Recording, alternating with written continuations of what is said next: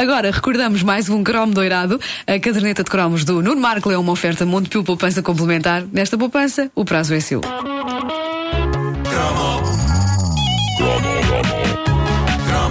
O que está a ouvir é uma repetição. É uma repetição. Se houver referência a coisas que já aconteceram, não é estupidez. É uma repetição.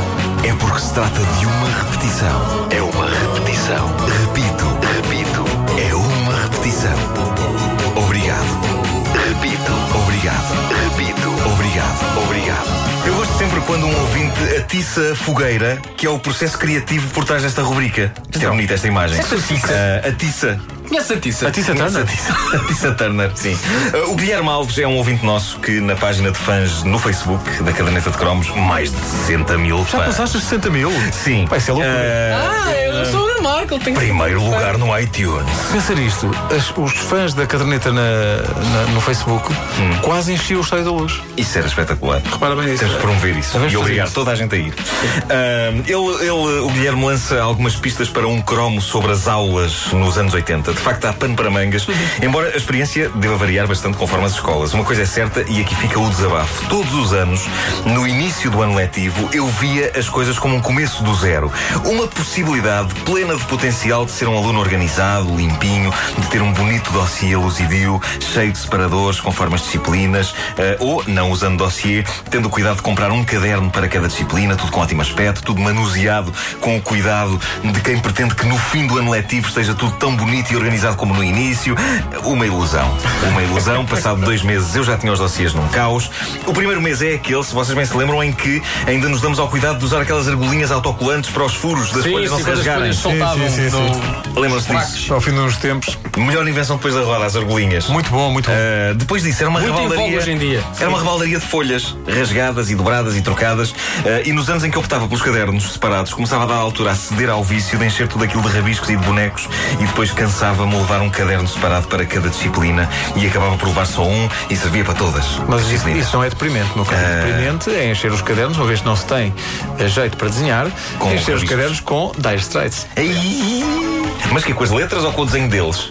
Não, não, com um logotipo que eu próprio inventei. Ei! Espera aí, tu inventaste um logotipo Dire Straits? Dire Straits. E outro para os Tears for Fears. Ei, epá, eles nunca souberam disto. Caramba. bem. Bom, mas eu confesso que esta história de usar um caderno só eh, trazia água no bico. A verdade é que os maus rapazes da minha turma tinham este hábito. Usavam só um caderno para tudo e isso dava-lhes uma aura despreocupada e fixe. Andar com diversos cadernos, imensos, parecia aumentar muito o índice totó de um indivíduo. Sim, sim, se andasses com um, um caderno preto, estilo. todo, todo, todo feito, já, bolso. Todo ranhoso. Yeah. Mas eh, no meu caso não era verdade porque eu era bastante deprimente. Tivesse na mão um, dois, quatro, cinquenta ou mil cadernos. Mas se tivesses mil cadernos na mão, poderias fazer furor. Pois podia, podia. Se estivessem todos na mesma pilha. E se tivesse um monociclo, eu. Bom, eu nem sabia andar de bicicleta, quanto mais de monociclo. Pá. Bom, eh, há muitos anos que eu não entro numa sala de aula com uma aula a decorrer, por isso não sei se ainda hoje eh, os primeiros minutos são ocupados a preencher o sumário. Era um ritual maravilhoso, não é? é, Sumário, sim. dois pontos, correção do TPC.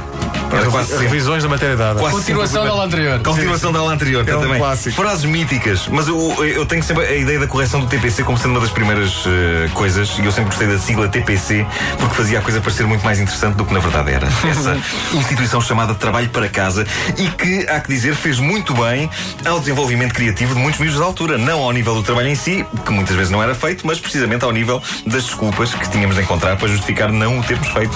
Eu re- recordo-me que um colega meu disse umas 20 vezes ao longo do ano letivo que lhe tinha morrido uma avó. E eu lembro-me perfeitamente do ar sério e preocupado com que lhe dissemos: pá, tu tens de começar a matar tios e tias. Que a senhora estava sempre a a falecer. voz não, a voz não, é pá, só tens duas. Caramba. Ahm, o Guilherme Alves, nosso ouvinte, toca num ponto interessante em termos de recordações escolares. As afamadas aulas número 100, que em algumas disciplinas incluíam comemorações. É verdade, sim, é verdade. Não em todas, isto dependia dos professores. Mas a aula número 100 era um marco e havia alguns professores que permitiam que houvesse festa com bolos e sumos, embora infelizmente também alguma matéria. Eles queriam sempre lá Mas atenção, encaixar. porque só havia aula 100 naquelas disciplinas que tu tinhas mais vezes por semana, como Sim. o português, Claro. como a matemática, educação física nunca havia aula 100. Nunca, havia aula Nunca. 100. Eu na- Nunca lá chegava. na- em matemática eu vi a aula 100 como quem acaba de escalar o Himalaia. Eu penso que até começava a queimar partes do corpo. Sim, mas depois havia os professores que na aula 100 não faziam rigorosamente nada e davam só matéria. Epá, era- trágica. Isso era uma desilusão que é tipo, epá, amanhã é a lição 100. Ela sei, ela sei. É uma aula como qualquer outra. É por isso que se calhar eu nunca serei professor. Eu teria tendência para fazer logo uma festa ao chegar à aula 50. Depois outra na aula 100. Depois outra na aula 150. Outra na aula 200. Quer Não, dizer, não, não não, chegava- não chegava assim tão alto, não era? Não chegava assim. Por isso, pelo simples não, eu acho que era melhor comemorar de 25 em 25 aulas. Chegamos a 25! Uh!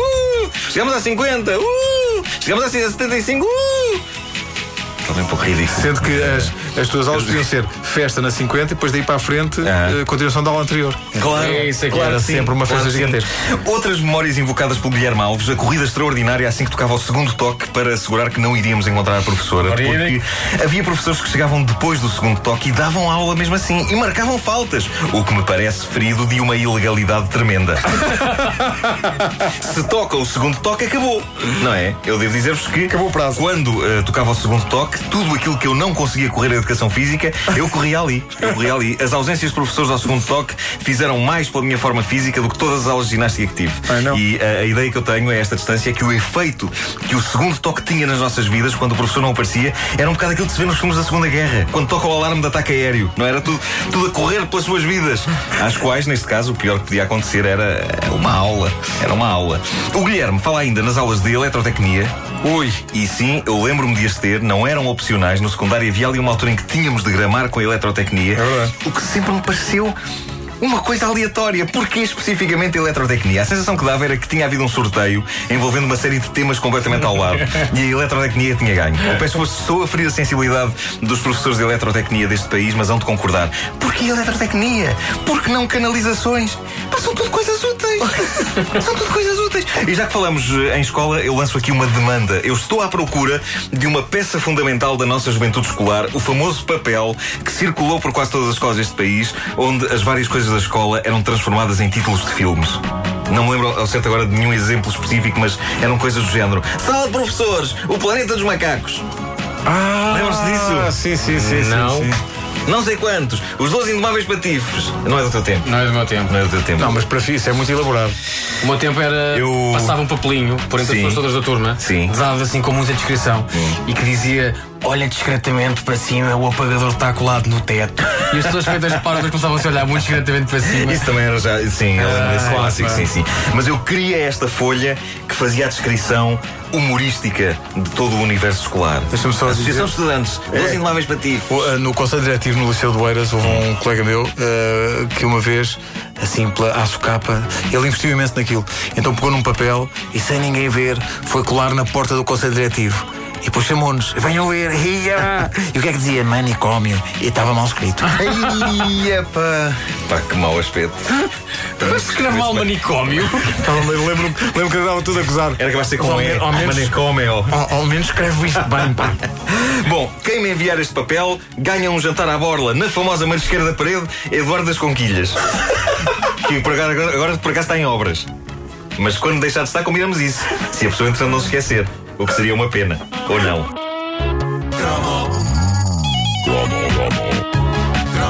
O que está a ouvir é uma repetição. É uma repetição. Se houver referência a coisas que já aconteceram, não é estupidez. É uma repetição. É porque se trata de uma repetição. É uma repetição. Repito.